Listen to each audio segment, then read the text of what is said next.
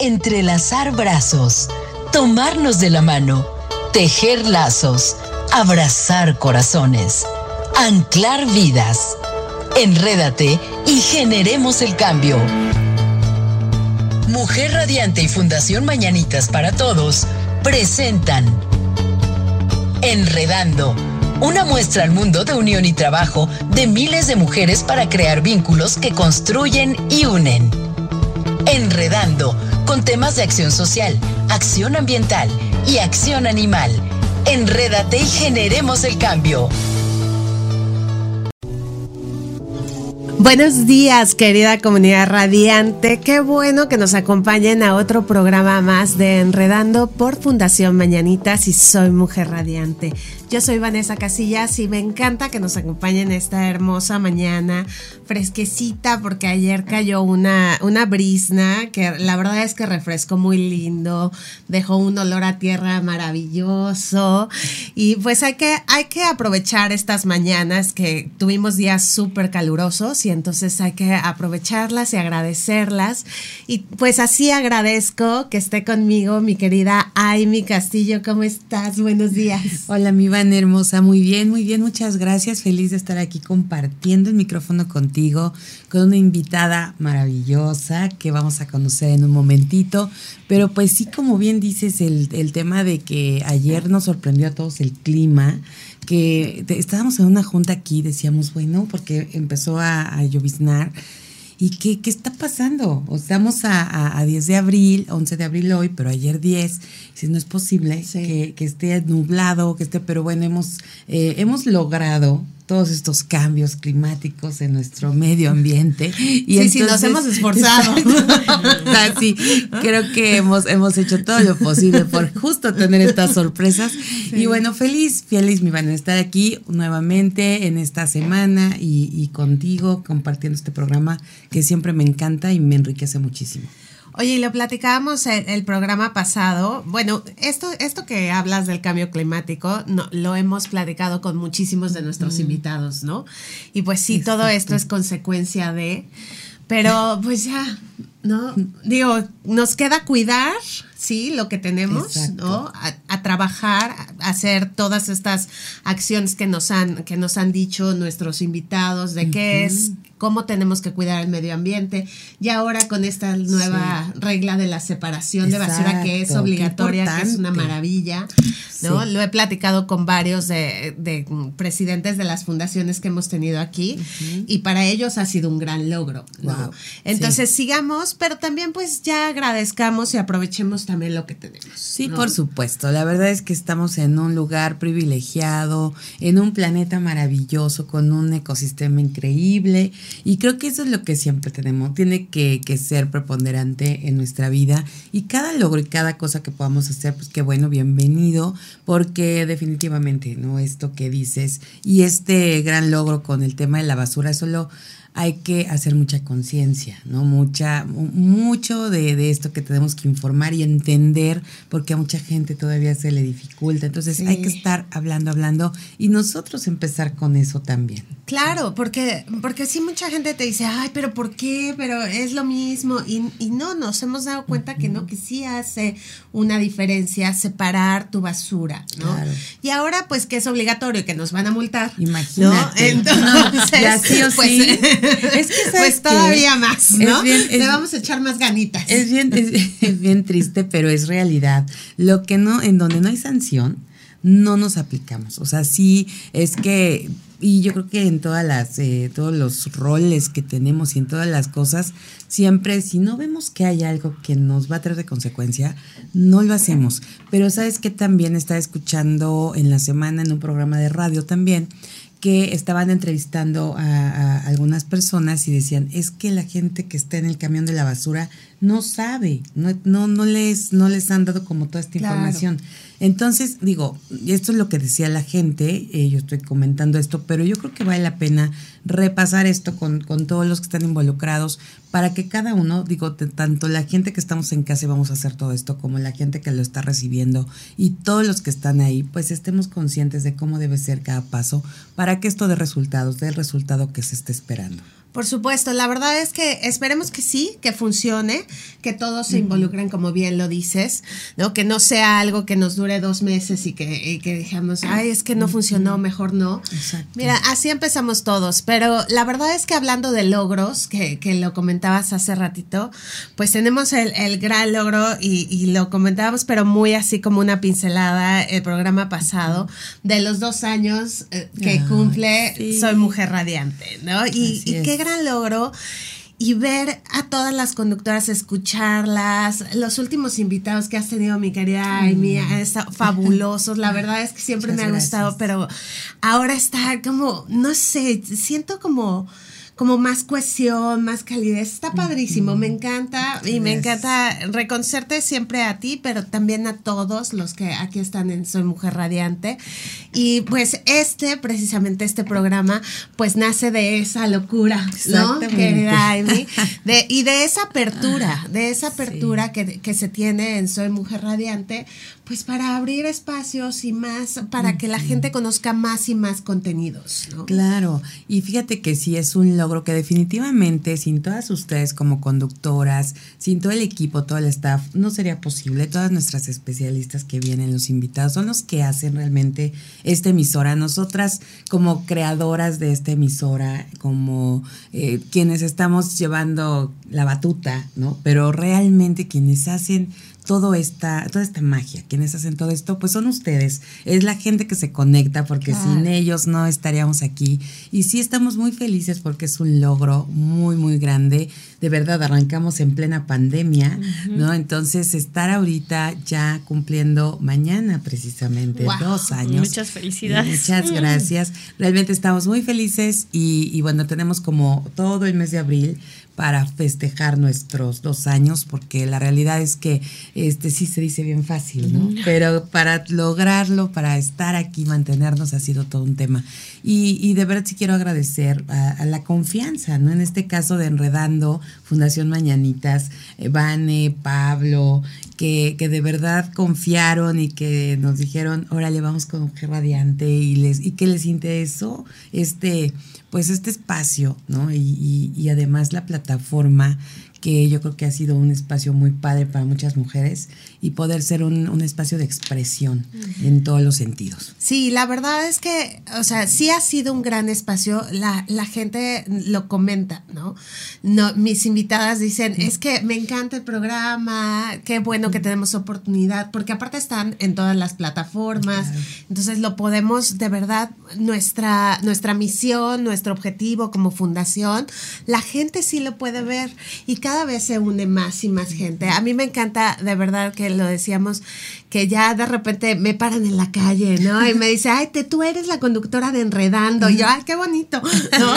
Está padre, Sí. está padre porque como también lo decía una de nuestras invitadas en algún programa, el reconocer todos tus esfuerzos y todos tus logros es bien importante y es un motor que lleva a todas estas presidentas, fundadoras, eh, directoras de fundaciones, de estas asociaciones que hemos presentado aquí, a motivarse más y seguir trabajando más y más y más porque ven reconocido su trabajo. ¿No? Exacto. Porque tienen un espacio en donde pueden expresar todo lo que hacen, todo lo que necesitan, pero para mí lo más importante, todo lo que ellas son.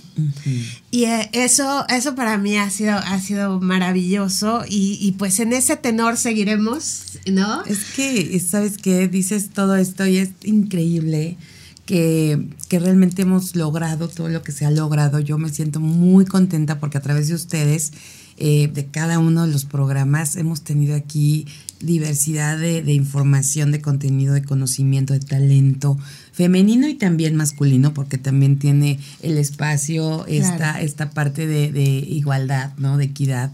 Pero fíjate, eh, nosotros que nos a lo mejor presumimos de conocer, de, de estar en, el, en, los eventos, conocer a la gente y demás, nos hemos sorprendido con las, con las invitadas que has tenido aquí con las fundaciones, las asociaciones, todo lo que están haciendo, mi Vane. O sea, realmente yo me he quedado con cara de wow, ¿no? O sea, qué importante es cada una de las cosas que nos han venido a aportar y, siempre decimos, no, es que me quiero sumar, es que qué bonito lo que están haciendo, es impresionante. Y quisiéramos convertirnos, o sea, que salieran así muchos clones de nosotras, ¿no? O, estos como los gremlins. Claro, claro, y, se poder estar en, todos lados.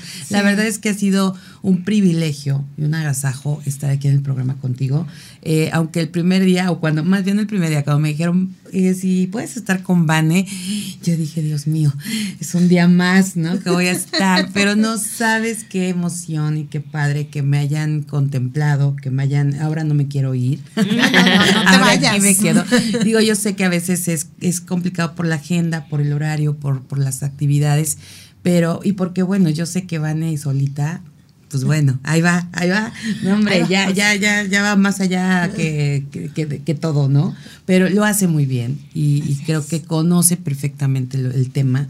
Y eso yo creo que es, es fundamental. Cuando conoces el tema y te apasiona, lo demás fluye, fluye y fluye. Así es, y la verdad es que seguiremos, seguiremos con más y más invitadas, porque como lo comentaba con nuestra siguiente invitada, que ya la vamos a presentar en el, en el próximo bloque, hay tantas y tantas asociaciones, fundaciones, colectivos que están apoyando a toda la comunidad en diferentes ámbitos que hay que darles un espacio a todas y cada una de ellas. Es bien importante que aquí pasamos el mensaje, ellas hablan de lo que hacen, pero ustedes a la vez, mi querida comunidad, hay que replicarlo. Hay que replicarlo una y otra vez para llegar a la persona indicada, para llevar, llegar a quien necesita la ayuda, pero también para llegar a quien nos puede ayudar.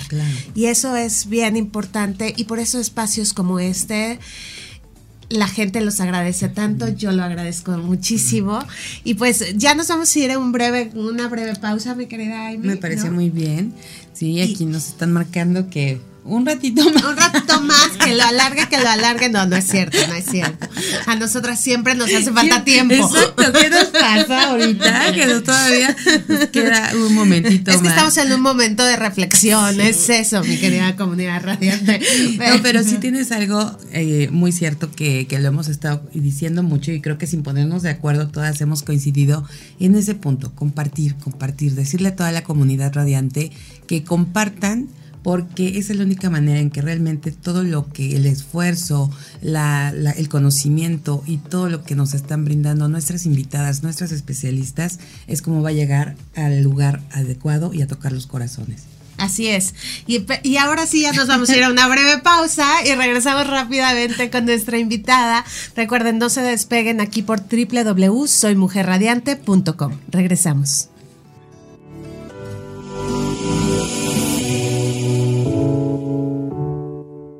Escuchando a Amy Castillo y Vanessa Casillas en Enredando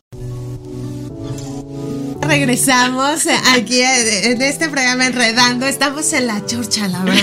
Eh, hemos de confesar, ¿no? Hemos de confesar que nos agarraron rápidamente, así de ya entra. Pero bueno, aquí seguimos. Y ahora sí, mi querida Amy, vamos a presentar a nuestra invitada porque tenemos muchísimo que platicar con ella. Claro que sí, por favor, ya queremos saber quién es. Y les voy a platicar un poquito quién es ella. Ella es la doctora Donají Domínguez Zúñiga, médica cirujano egresada en la Universidad Autónoma del Estado Morelos. Posteriormente realizó un posgrado en medicina molecular por CONACIT en la Facultad de Medicina de la UAM en el laboratorio de citocinas y autoinmunidad.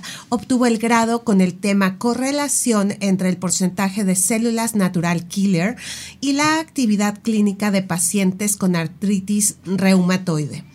Es presidente de la Fundación Pro Ayuda Lupus Morelos AC desde el 2012, coordinando foros estatales y participando en foros nacionales de divulgación acerca del lupus desde ese año. Miembro de la FUMERAC, la Fundación Mexicana de Enfermos Reumáticos, dependiente del Colegio Mexicano de Reumatología, subinvestigador en proyectos de investigación clínica en autoinmunidad y actualmente subinvestigador en protocolos que evalúan anticuerpos monoclonales para enfermedad de Cushi, si es que lo digo bien, y enfermedad de Crohn para la industria farmacéutica.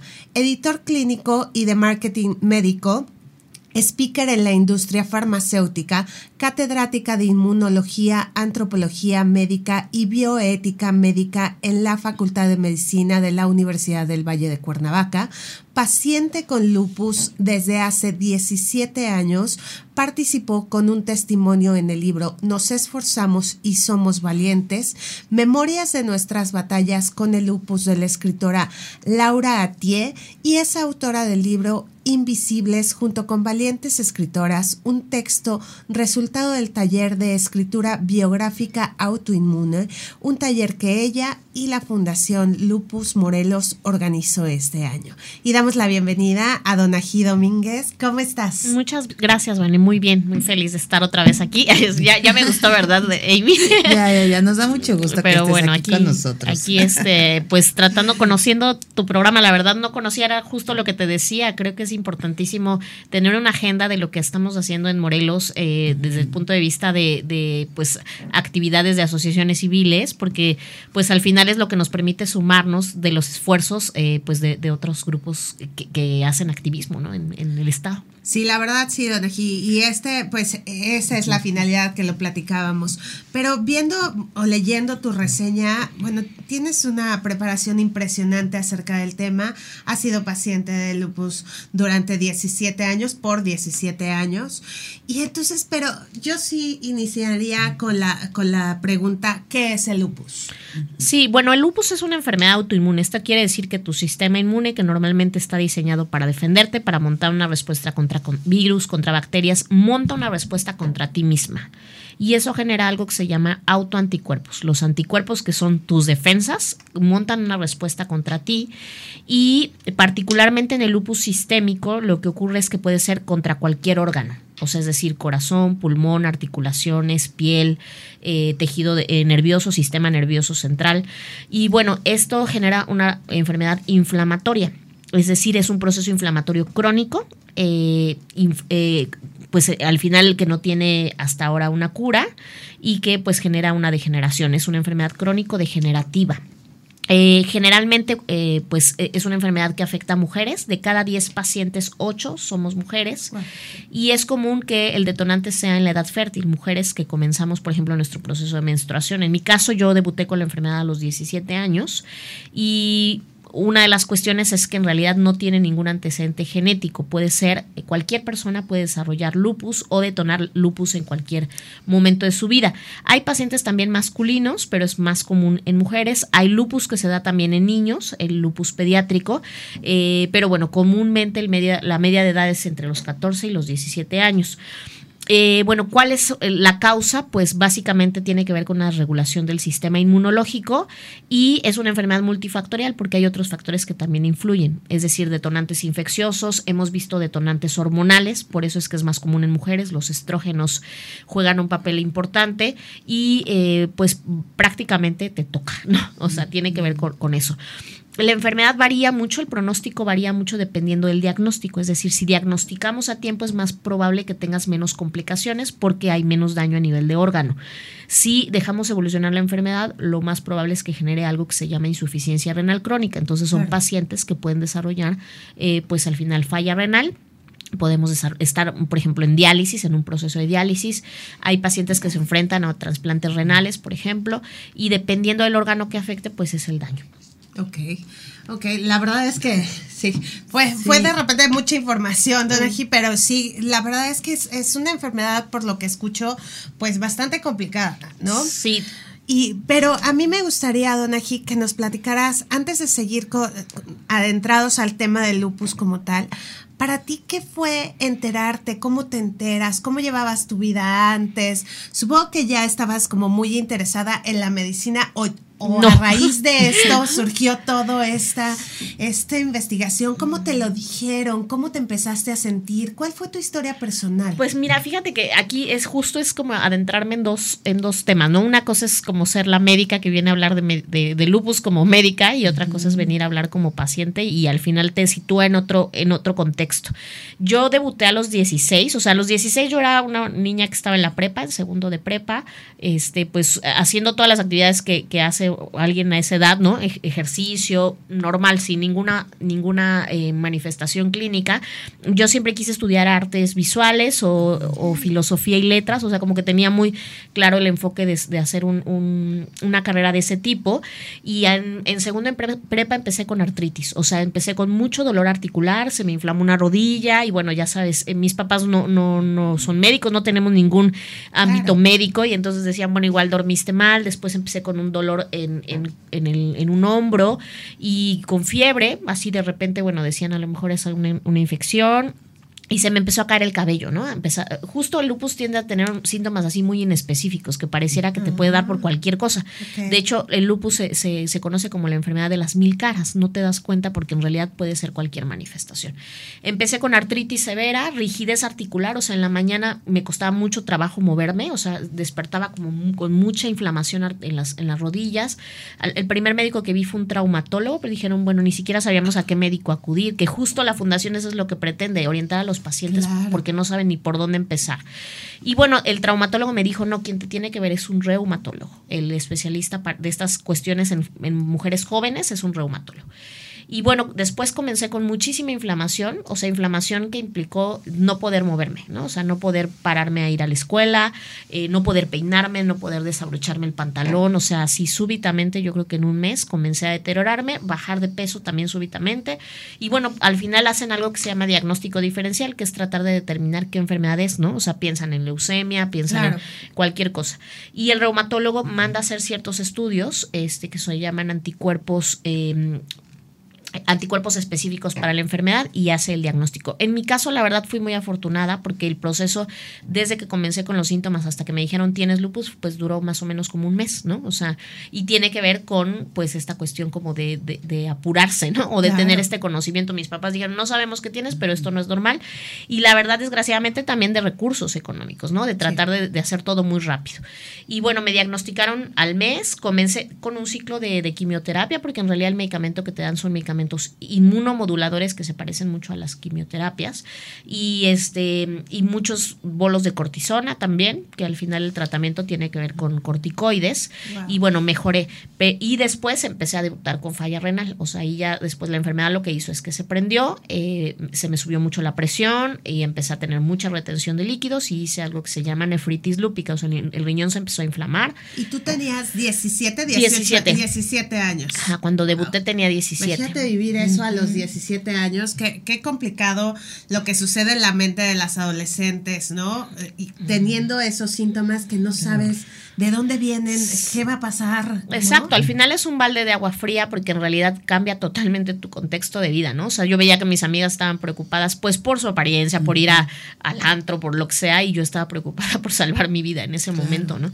Y bueno, implicó muchísimo duelo, al final es un duelo muy fuerte de, de, lo que es primero como perder todo tu contexto y todo tu plan de vida, ¿no? O sea, y dejé de estudiar un año, ¿no? Al final me, me tuve que dar de baja de la escuela un año y me dedicarme solo pues a, tratar de, apegarme al tratamiento. E, entré a estudiar artes visuales en el Centro Morelense de las Artes, dije, bueno, voy a estudiar arte y bueno, pues al final traté de como de pues darle un sentido a esto. Y después decidí estudiar medicina, ¿no? Dije, bueno, pues ahora voy a entender qué me está pasando. Claro. y por eso es que decidí estudiar medicina. Eh, pero sí implicó un duelo muy fuerte, una fase muy fuerte de negación, de enojo, ¿no? O sea, todo lo que ahorita, bueno, yo creo que si viera la Donají de 17 años ni siquiera me reconocería porque estaba muy enojada, no tenía ganas de hablar del tema, no tenía ganas tampoco de que la gente supiera que tenía una enfermedad, muy enojada por mi apariencia, porque los corticoides hacen que subas mucho de peso, te cambian tu apariencia física, te tiran el cabello, te hacen algo que se llama cara de luna llena. Entonces es, un, es muy duro, o sea, como adolescente el decir, bueno, todo lo que soy se está deteriorando es súper complicado. Y Donají, ¿qué te hizo? Porque con todo esto que dices, ese enojo, eso, eso que no te dejaba estar bien, ¿no? Y no querías hablar del tema, pero ¿qué te hizo el, el decir, sabes qué, pero sí quiero mi vida, sí quiero seguir adelante? Pues mira, al final creo que tiene que ver con un impulso que está casi siempre asociado a tu red de apoyo, ¿no? En mi caso, en ese momento creo que la, clave fueron mis papás, ¿no? O sea, al decir, bueno, cómo vamos a afrontar esto, desde dónde lo vamos a afrontar, qué quieres hacer con, esto, porque al final, pues sí implica, eh, creo que tiene que ver con la fuerza de mi mamá y mi papá, ¿no? Que dijeron, bueno, no te vas a venir abajo, ¿no? Y sí, es que esa red de apoyo, qué importante es. Importantísimo, es fundamental. Yo ahora que soy mamá, o sea, veo lo que implica ser mamá y el ver a tu hijo en esa situación, y mi mamá al final dijo, aquí no, aquí, aquí nadie se va a poner a llorar, vamos a, o sea, vamos a, llorar el tiempo que lo tengamos que hacer, pero bueno, ¿qué vamos a hacer con esto? Sí, vamos a entenderlo y vamos a resolverlo, ¿no? De la mejor forma que se pueda. Vamos a investigar, ¿no? Y de ahí vamos a actuar. Sí, y al final dije, bueno, me gustaría conocer a alguien más que tenga esta enfermedad y que al final sepa qué hacer, ¿no? Y ahorita nos vamos a ir a una breve pausa, pero vamos a seguir platicando del tema, de todo y de también cómo nace la fundación, ¿no? A raíz de que ya nos contaste que ya empezaste en este camino para descubrir, pues, qué era la enfermedad, ¿no? Ir más, adentrarte más a quién Más, ¿no? Y quién más para poder compartir esa parte. Claro, pero vamos a ir a una breve pausa y regresamos. No se despeguen aquí por www.soymujerradiante.com.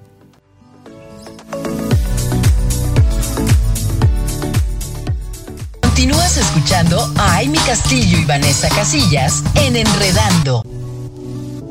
Ya estamos de vuelta, querida comunidad radiante, con este tema tan interesante que la verdad es que yo, yo he de confesarles que yo desconocía completamente del tema. O sea, sí había hablado, sí había escuchado hablar de lupus, pero no sabía exactamente qué era y qué tan difícil, como nos dices, Donají, eh, es de diagnosticarlo y de tratarlo, ¿no? Pero cuéntanos, aquí, ya una vez que decidieron, ¿no? Toda la familia, dijimos, vamos a ponernos en acción, esto es lo que, esto es lo que pasa, ¿no? ¿Cómo lo vamos a trabajar? Y entonces, a partir de ahí, ¿qué fue lo que sucedió? Pues bueno, yo estaba como justo saliendo de la prepa y decidí que quería estudiar medicina. Dije, bueno, bueno, que quisiera como investigar qué, por qué me está dando esto, porque aparte un año estuve saliendo y entrando del hospital. Y bueno, el primer reumatólogo que me vio me dijo, no estudies medicina. Esta es una enfermedad súper difícil, implica que tu sistema inmune esté muy deprimido y la verdad no vas a poder, ¿no? O sea, no vas a poder porque justo estás más propensa a infecciones, vas a atender pacientes. Yo te sugiero que estudies otra cosa. Y bueno, al final creo que eh, desde su ahora lo entiendo y desde su contexto a lo mejor era un buen consejo, pero dije, bueno, ¿por qué no voy a poder, no? Bueno, por lo menos lo está bien cuando me dicen que no, pues eh, como que me motivaron a decir, bueno, por lo menos lo voy a intentar.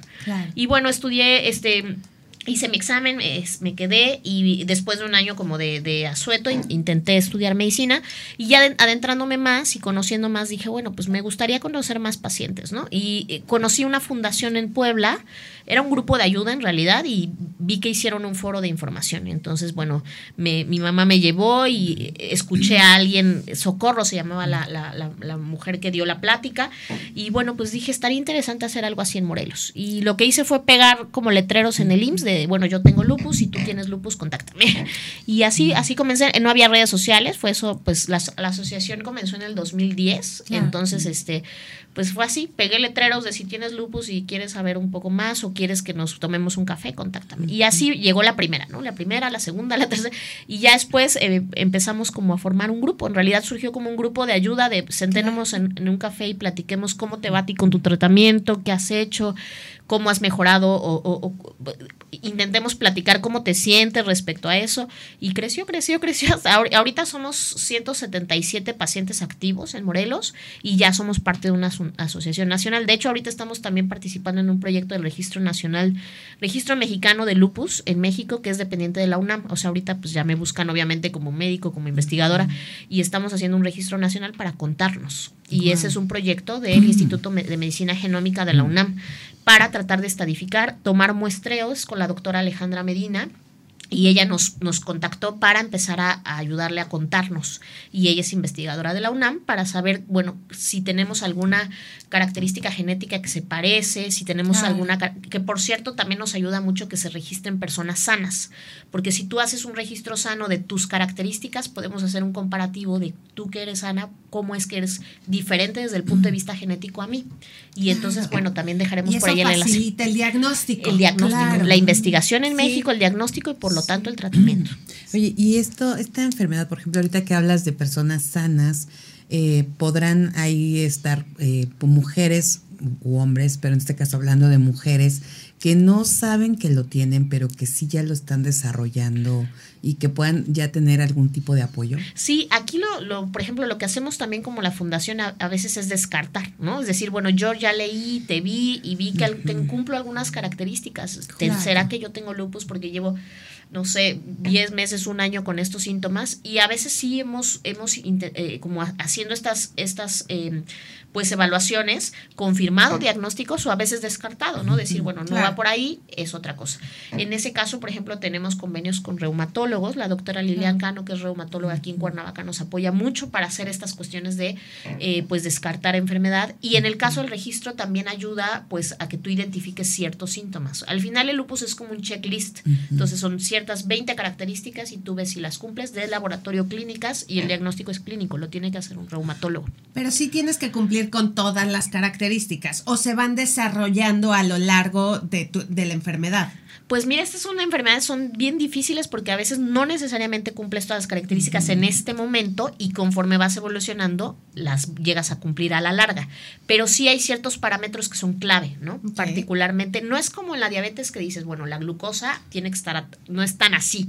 No hay pruebas tan específicas porque a veces puede ser que cumplas ciertos parámetros y que los que pareciera que son más importantes salgan negativos. O sea, es bien raro. Es una enfermedad también para los médicos muy difícil de diagnosticar. Incluso, pues como médicos generales, a veces ni siquiera tenemos las herramientas para hacer el diagnóstico. Oye, con toda esta investigación que ya se está haciendo de censar, ¿no? ¿Cuánto, ¿Cuánto es el porcentaje de la población en México que tiene esta enfermedad? Mira, eh, en general el lupus se considera como de las enfermedades raras porque equivale a menos del 1% de la población mundial Así, así se clasifican las enfermedades raras. Ahorita no tengo el dato específico, pero ya estamos empezando a contar. O sea, ya por lo menos tenemos claro cuántos somos en general y también ya se está viendo en qué, en qué estados hay mayor incidencia. Por ejemplo, en el caso de la artritis reumatoide, que también es una enfermedad reumatológica, se ha visto que es mucho más em, específica en los estados de Yucatán, por ejemplo en el de la península justo no se sabe. O sea, lo que estamos tratando de ver es hacer una eh, correlación, si hay alguna correlación a nivel ambiental, por ejemplo. Y eso solo se hace pues cuando nos contamos y no identificamos en el mapa cuántos somos. Entonces es un proyecto que está súper interesante. Y bueno, yo soy como el reflejo de muchas labores que se han hecho en el lupus a nivel nacional. Laura Tie, que lo mencionaron aquí, eh, planteó un decálogo que, pedimos en la Cámara de Diputados de 10 puntos eh, a la visibilización de la, del lupus. El 10 de mayo es el Día Mundial del Lupus, por ejemplo. Entonces, hacemos, muchas personas, la doctora Marta Ligia, que es eh, una, una activista muy fuerte de reumatología en México, eh, solicitó que nos prestaran el Ángel de la Independencia para hacer una marcha por el Día Mundial. Y ya ahorita creo que es el sexto año que vamos a marchar el Día Mundial del Lupus, en el Ángel de la Independencia, en la Ciudad de México.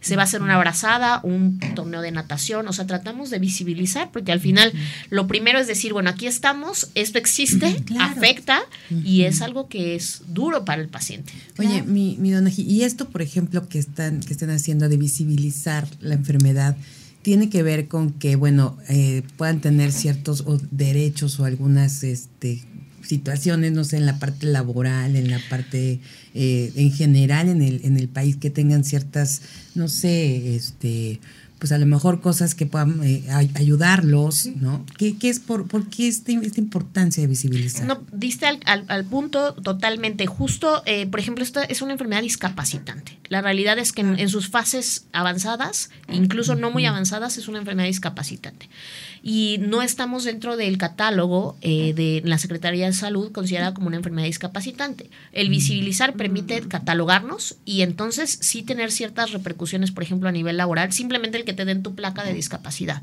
porque tú me ves y tú no consideras que yo tengo una enfermedad crónica, es muy invisible. Nuestro libro se llama Invisibles porque justo tiene que ver con eso, con que si yo me estaciono en un, eh, por ejemplo, lugar de discapacitados, a lo mejor tú vas a decir, está porque se estaciona aquí, porque tengo una enfermedad reumatológica que implica que que tenga mucho dolor articular que no se ve. Tú me ves y consideras que incluso es, es tan invisible hasta con las mismas familias. En mi caso, mi familia, bueno, hizo esta conciencia, pero en general los pacientes tendemos a ser súper, eh, pues, juzgados porque dices, esta mujer es floja, esta mujer no se quiere mover, y en realidad estoy viviendo una enfermedad que no se nota, a diferencia de otras enfermedades que a lo mejor son más visibles, el cáncer, se te cae el cabello, pero en el lupus lo que ocurre es que no, no somos tan visibles y entonces pareciera que eres incluso hasta medio simulador, ¿no?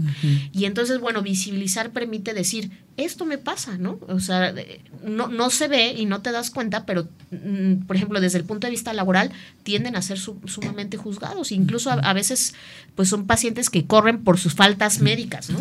y pues necesitamos un respaldo a nivel gubernamental importante y esto solo se da a través de ponerlo sobre la mesa, llevarlo a Cámara de Diputados, hacer un decálogo, visibilizar en una marcha, decir, existimos, somos tantos, contarnos, ¿no? Decir, bueno, no es algo que es tan raro, ¿no? Sino más bien no lo conocen, ¿no?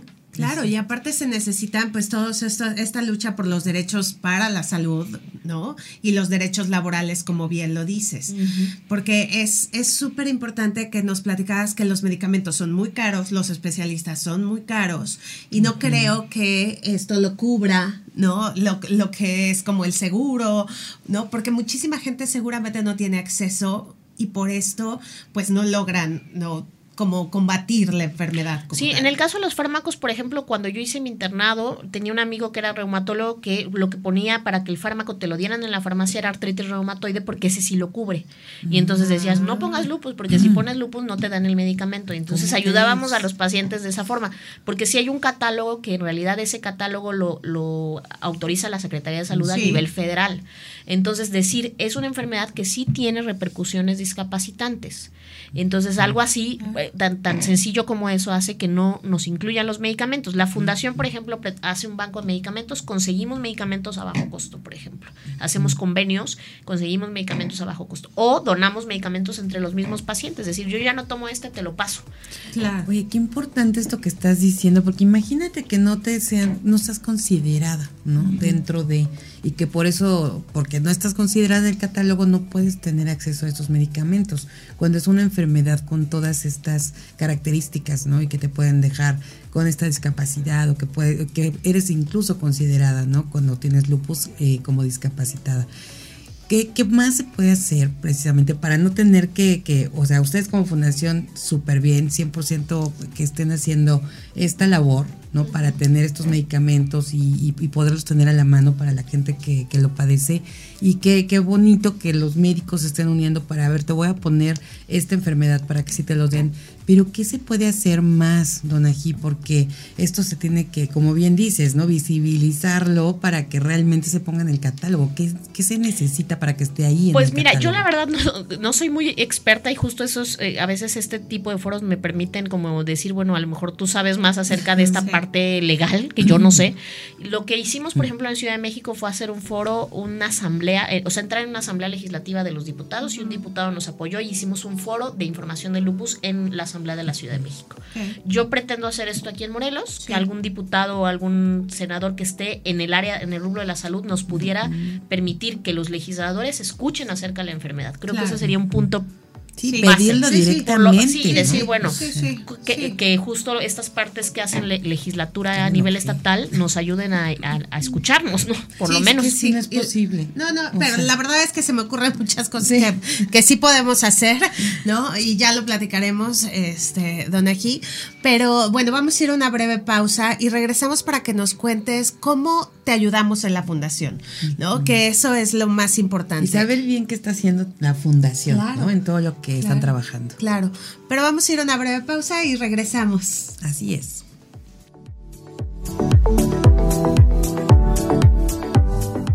Continúas escuchando a Amy Castillo y Vanessa Casillas en Enredando. Ya estamos de regreso, querida comunidad radiante. La verdad es que es un tema muy interesante que da para muchísimas cosas, pero bueno, ya saben que el programa se nos va como agua. Ya estamos en el último bloque. No inventes tan rápido. ya sé. Y por eso, Don Ají, platícanos qué es lo que hacen exactamente en la fundación y cómo te podemos apoyar. Mira, las actividades de la fundación se dividen en seis líneas principales. La primera es difundir información de lupus y concientizar a la población general respecto a la enfermedad. Lo que no se nombra no existe, ¿no? Entonces, primero nombrarnos. Y estos espacios yo les agradezco muchísimo porque justo nos dan este eco que necesitamos. El segundo es consulta médica continua. Nosotros damos como esta asesoría médica continua a bajo costo, normalmente una consulta de especialidad. Lo que hacemos es tratar de conseguir la mitad de precio por lo menos, porque sabemos que también los médicos pues al final no nos pueden regalar la consulta pero ya un descuento de ese, de ese nivel pues eh, ayuda a los pacientes. Entonces damos consulta médica, yo doy consulta médica a bajo costo también con los, con los pacientes. Eh, lo segundo es el, acopio de medicamentos, o sea, tratamos de hacer un banco de medicamentos, tenemos las, la misma fundación tiene comités de medicamentos, si tienen algún medicamento sobre todo de especialidad que tenga algún origen inmunológico, nos pueden contactar para donarnos medicamento y nosotros lo distribuimos a los pacientes a bajo costo o eh, donado totalmente vinculamos a pacientes con médicos y especialistas. Si tú tienes alguna especialidad médica, reumatólogo, hematólogo, nefrólogo y dices, ah, pues tengo ganas de apoyar a la fundación, puedes hacer, por ejemplo, donar consulta o también ayudarnos a hacer eventos, ¿no? A, veces dicen algún nefrólogo, yo te, dono una plática para tus pacientes. Entonces nosotros hacemos toda la parte de la organización para organizar este, pues esto, información para los pacientes. Convenios de, de descuentos con estudios de laboratorio y gabinete. También, por ejemplo, el Centro de Diagnóstico por Imágenes es un eh, laboratorio que nos apoya, nos dice, te dono el 40% si son pacientes de la fundación. Y el, paciente se va con su tarjeta de la fundación y entonces nos dan descuentos en laboratorios. No tenemos descuentos, por ejemplo, a nivel de farmacia, de farmacéuticas. valdría la pena mucho tratar de gestionar un descuento en alguna fundación de alguna farmacéutica, ¿no? y pues hacemos convocatorias de talleres, ¿no? Si también tú, tú, eres, por ejemplo, tallerista de algo que tú crees que puede ayudar a pacientes con una enfermedad crónica, yo soy maestra de yoga y quiero donarte una clase, tengo un espacio a lo mejor para hacer eh, alguna terapia que sea... También ahorita estamos muy abiertos a estas alternativas, ¿no? Ofrecerles a los pacientes pues otras alternativas médicas también o alternativas más integrales. Soy psicóloga y quiero donarte consulta, pues adelante. Nos, tenemos 175 pacientes activos, muchos de ellos de bajos recursos que no tienen otra forma de acceder a situaciones de salud, situaciones de crecimiento emocional, personal. Entonces, bueno, pues buscamos eso, gente que quiera a lo mejor adentrarse. La Salle me buscó, la Universidad de La Salle, para ofrecernos que sus eh, psicólogos hicieran servicio social en la fundación. Ahorita tenemos varios psicólogos haciendo servicio social y eso ya es un, nos suma muchísimo, porque al final también a ellos los sensibilizan, ¿no? Por supuesto. Entonces, este, pues eso. ¿Y todos estos pacientes son de Morelos? Sí, son solo de Morelos, aunque nosotros estamos este, pues, vinculados a nivel nacional. La marcha es nacional, por ejemplo. Ahorita el 10 de mayo vamos a hacer, eh, vamos a iluminar la fuente danzarina del Museo de Ciencias, de morado, porque es el Día Mundial del Lupus, y vamos a ir a platicar ahí de qué es el lupus. Por ejemplo, si tienes algún familiar que tiene lupus, también eso, el que tú te, te adentres en la información y sepas que justo no la pasa bien, ¿no? Que pareciera que sí, pero no la pasa bien. Y también eso, ¿no? Estar como como apoyando en ese sentido en la presencia de los eventos. Hicimos este, escribimos este libro que se llama Invisibles en un taller de escritura biográfica autoinmune y vamos a hacer una reimpresión porque ya se acabaron las, los, libros que hicimos en ese momento y vamos a hacer una segunda presentación del libro aquí en, Morelos. Si tienen algún espacio en donde podamos presentar nuestro libro, también este, pues eso, que nos pudieran contactar. Eh, esta primera edición, la verdad es que nosotros la, financiamos. También si hay por ahí alguien, un empresario que diga yo quiero financiar una segunda la impresión, estaría padrísimo. Claro. Sí, porque ahí están las historias de mujeres, que tienen precisamente lupus, que cuentan cómo la han pasado y su, su, su vida ¿no? con esta enfermedad. Exacto, buscamos, por ejemplo, ahorita patrocinadores para esta segunda reimpresión. Y bueno, que, que justo vean que al final el escribir también permite eh, pues eh, transmitir eh, una historia de lucha, pero también una historia de crecimiento personal, emocional. Es como tratar de decir, este fue mi camino. Si tú estás viviendo esto, a lo mejor te puede servir de algo y a lo mejor puedes pasarla menos mal, ¿no? Claro, supuesto, te puedes identificar. Exacto. Y aparte el libro es bellísimo, tiene una ilustración maravillosa, entonces sí estén muy pendientes de la segunda edición, que yo estoy segura que van a salir muchos patrocinios para, para hacer una segunda y una tercera edición. Y Don ¿cómo te encontramos en, en las redes sociales? Nosotros estamos en Facebook, Twitter, Instagram eh, como Lupus Morelos, así, Lupus Morelos. Eh, y bueno, pues también dejo por ahí el WhatsApp de la fundación, es triple siete quince cuarenta y dos dos treinta y cuatro para solicitar consulta, asesoría médica, a lo mejor conseguir medicamentos a bajo costo, si quieres patrocinar algo respecto a nuestro proyecto. Y bueno, pues eso, el, el saber que, que, estamos aquí. Estamos buscando también ahí por una galería de arte porque también queremos hacer un proyecto artístico de pintura de mm. pacientes que quieren pintar y quieren visibilizar la enfermedad a través de otros caminos. Esta vez lo hicimos con la escritura, pero bueno, pues tratar de mutar a lo mejor algo que, que aparentemente podía ser muy malo, ¿no? Que eso es lo que, lo que se pretende con la fundación. como redireccionar un poco el hecho de que una noticia sí puede ser catastrófica en tu vida, pero a lo mejor le puedes encontrar por ahí una forma de hacerlo un poco más amable. Pero aparte, así es como, como le damos esto, ¿no? Visibilidad, que es de lo que hemos estado hablando desde un inicio. O sea, abarcando muchísimos medios, como el arte, como las marchas, como estar en la Cámara de Diputados, talleres, conferencias, etcétera. Es como la gente, ¿no? Va sabiendo y se va involucrando en este tema. Y entonces también de boca en boca la gente va diciendo, oye, yo creo que mi hija sí puede tener estos síntomas, creo que puede pasar por aquí. No, es, eso es bien importante. Y, como bien lo decías tú, querida Amy, que esto de que no esté como en, el catálogo de enfermedades, eso es algo que nos surge. Entonces, si por ahí nos está escuchando alguien, ¿no? Que está en el Congreso, que está en la política, que nos puede echar la mano, hay que hacerlo y hay que hacerlo ya. Sí, es importantísimo porque yo creo que es, es eh, fundamental que se tenga contemplado, que puedan tener acceso eh, el derecho ¿no? a ser atendidos como, con la enfermedad como tal y los medicamentos tal cual. Y, y sí, seguir sumando a esta visibilidad en todos los aspectos.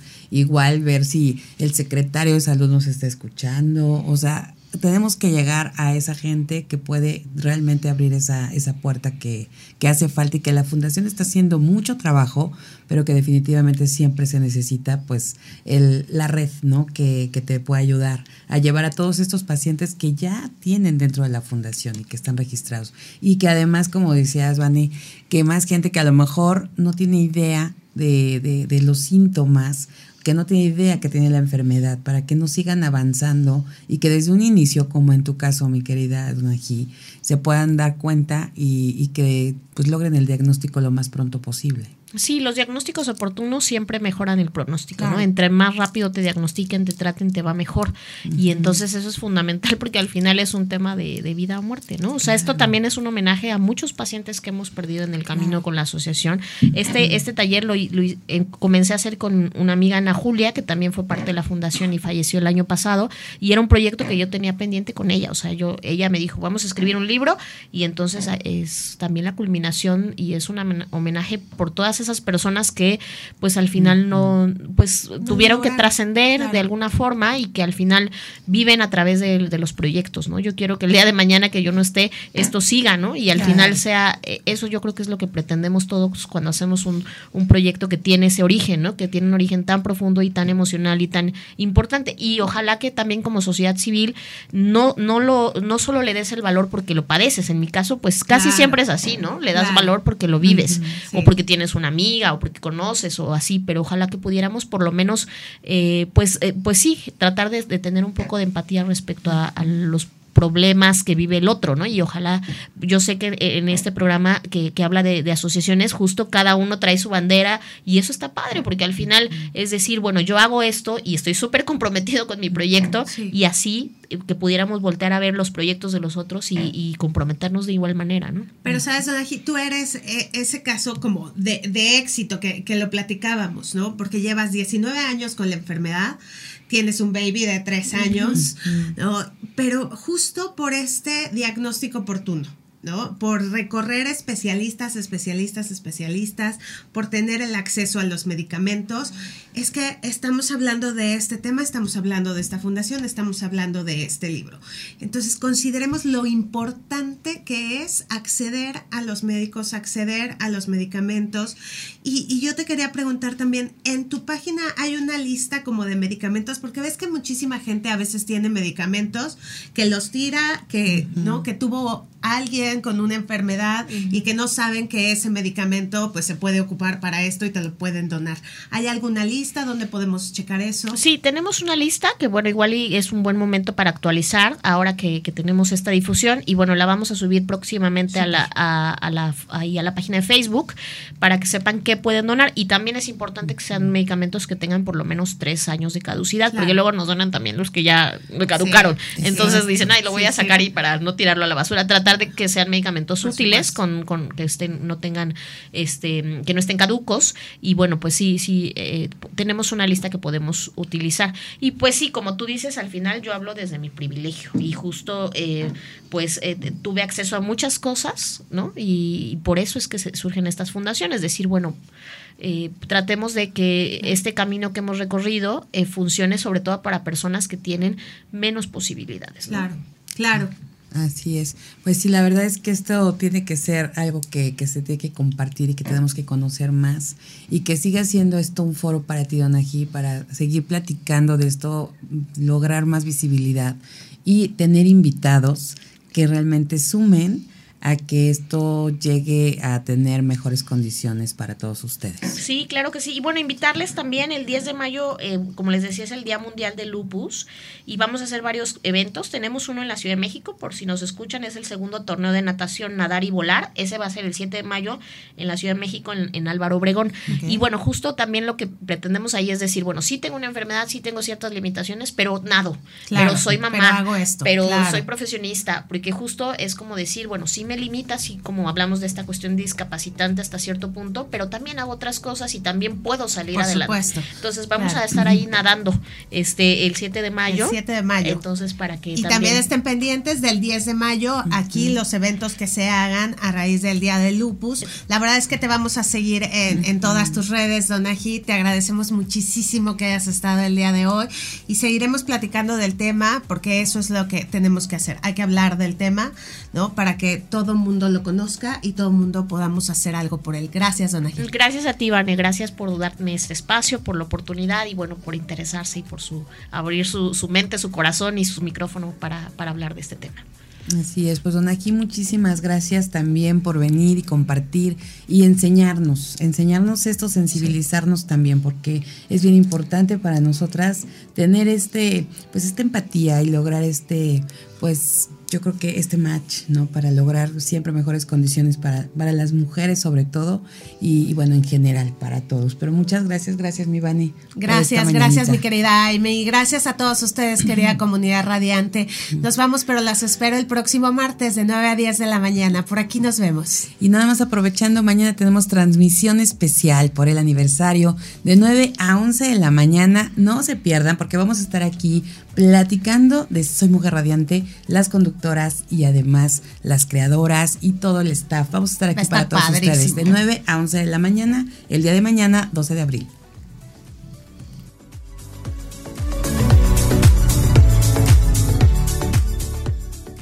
Mujer Radiante y Fundación Mañanitas para Todos presentaron Enredando el programa que muestra al mundo el trabajo de miles de mujeres que se unen y crean un mejor mundo con temas de acción social, acción ambiental y acción animal. Participa en nuestro blog, arroba enredando.